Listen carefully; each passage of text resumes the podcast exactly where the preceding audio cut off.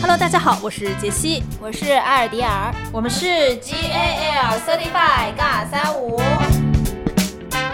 那么和大家先打个招呼啊，我们在今年的三月份到四月份这段时间里呢，会做一些短节目，就是时长可能不超过十分钟的节目。我们之前的一些呃比较高质量的长节目呢，我们之后也会做。我们会在三月份的短节目里面和大家一起去聊一些热点的，比如说有意思的电影啊，或者没意思的电影啊。所以我们今天要和大家来聊一部有意思又非常没意思的电影，叫做《尼罗河上的惨案》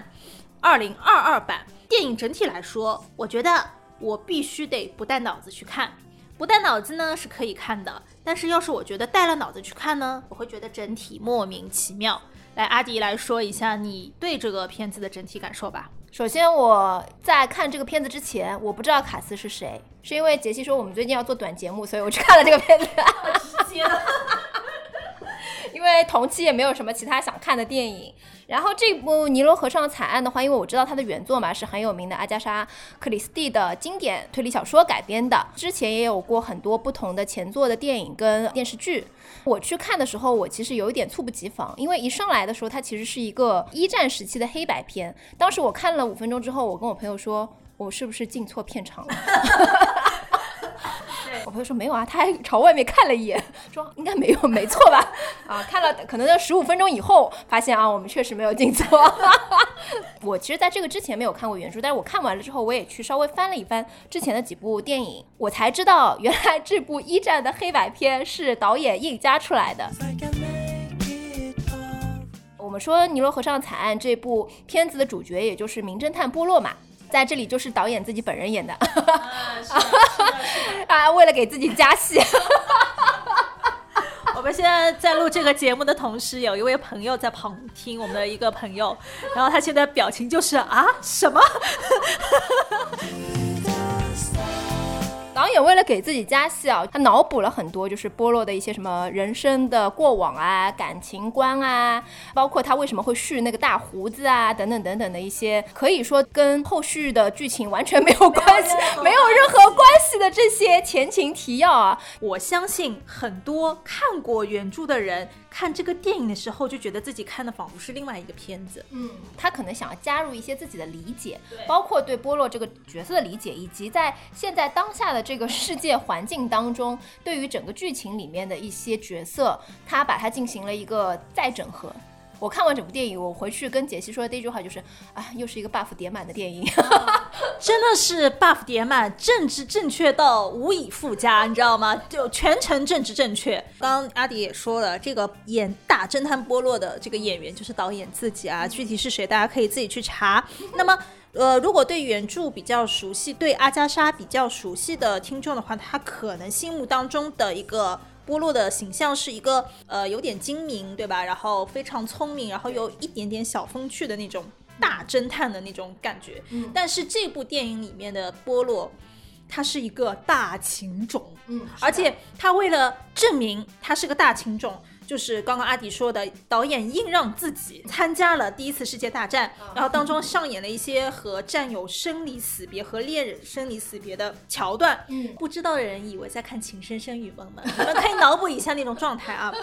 而且我记得他当中还给自己加了一些动作戏，就是想说您这把年纪了，追也追不上，对吧？然后因为原著电影里面也没有这段桥段，而且就跟推理也没有什么很大的帮助，甚至他为了这些可有可无的内容，他。删了很多推理，因为我觉得想要去看这部 IP 的人，他本身都是对推理感兴趣的。对对对对对。但是我在这个电影当中，其实我觉得几乎是没有推理，我没有看到任何就是说有理有据，或者说逻辑上是说得通的一些合理的推理，反而是一些就是不必要的煽情啊，还有像刚刚说导演给自己加戏啊，这些特别的多。个人是觉得它不是一个好的推理电影，但是它可能是一个好的埃及风光片。嗯，说实话，作为埃及风光片，我觉得也不是特别的合适，因为我觉得它里面很多东西 CG 感太强了，包括它可能为了刻意营造一些恐怖的气氛，嗯，它用的音乐还有就是它的那个滤镜、那个色调，都让我觉得怪怪的。这一部电影里面，我有时候在想，是我们国内的那些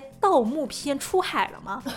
就是就是那种盗墓片的那种感觉。阴森恐怖。杰西说到的那个，他是冲着盖尔加朵的美貌来的。我有一说一哦，盖尔加朵虽然在神奇女侠里面非常的光芒四射，但是我觉得她其实不适合去演这个角色。啊，我也觉得在里面不是那么的光芒四射，而且呢，她原作里面加朵的这个角色就是一个千金大小姐嘛，女王嘛，她其实是阿加莎笔下的一个比较骄横跋扈的这样的一个形象，但是加朵她这个角色，我也不知道是导演的关系还是怎么样，给她加了太多的人情味儿了，而而且它里面为了把人物关系复杂化，她有一个前男友的角色。嗯，这个角色好像也是加出来的，原著里面应该是没有的。有原著里面那个医生只只是一个医生，生不是不是她的前男友对，。没有任何的双重的 buff，他只是一个医生。我甚至是在七八年那版里面，好像他还有一层身份是什么共产党，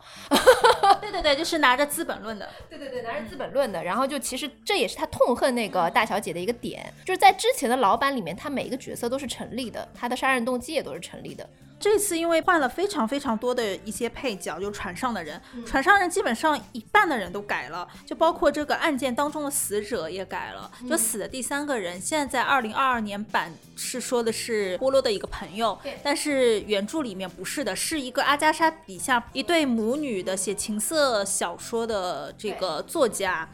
对，原作里面这个女的死掉是有一种咎由自取的感觉的，嗯，但是就是为了把波洛这个形象变得更丰富，二零二二版让他的朋友死掉了，对，让波洛就多了一些情感上面的一些变化啊，就包括后面的那个动作戏，就觉得嗯没有必要，没有必要。就导致说整个片子五分之一是在讲波洛的过往，五分之三是在讲纠缠的爱恨情仇，最后只留了五分之一的地方在讲推理，而且也没咋推理。对，而且他这个朋友吧，其实我觉得他可能是有一些夹带私货，因为这个角色他其实是在他之前一部《东方快车谋杀案》当中，他也是作为他的一个朋友，包括是带他进入到这个局的一个角色所存在的。他等于说是两部之间会有一个联动，他可能就是故意要加这样一段。这个角色我是觉得就是真的是可以说有一点多余，因为他还有一个和他的黑人女朋友又来了政治正确，要政治正确的和他的黑人女朋友在一起，而且现在可能这个是政治正确，但是如果是在那个年代的话，我觉得导演的这个思路才是错的。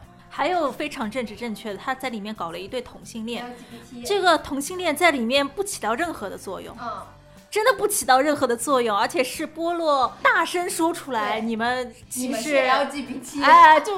这部片子到底在干什么？七八年那版，他其实没有明确的说这一对是 LGBT，他只是说他们互相照顾对方。然后其中的那个演护士的那一位其实是麦格教授，啊，哎，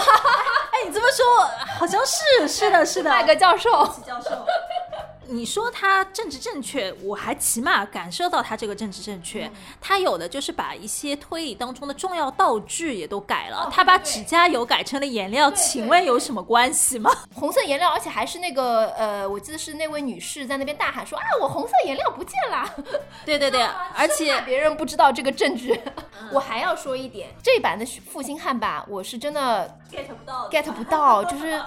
就是为什么两个那么优秀的女性会为了他就是把自己逼到于此？七八年那版也好，还是零四年的那个大侦探波洛的电视剧也好，里面的那位。我们说负心汉都是非常的帅气，尤其是我个人比较喜欢零四年的那一版的 J J Freed，可以说是那个奶油小生版的阿斯加德公主。什么鬼？但是我觉得你口水都要流下来了。因为真的很好看，就是你完全能够理解说为什么富家千金会为了他甚至不惜就是背叛自己的闺蜜，也要把他弄到手的这种感觉。好，呃，总而言之，言而总之，这部剧如果票价超过三十块钱，大家就不用看了。如果看过的听众朋友们，可以在我们的评论区留下你对这部电影的看法。如果你有不同的意见，还是老规矩，记得留一些骂我们的评论。你干嘛一天到晚要引导人家骂我们？好，那我们今天的节目就到这里了，非常感谢大家的收听，记得一键三连哦，订阅、评论、点赞。好，谢谢各位，再见，拜。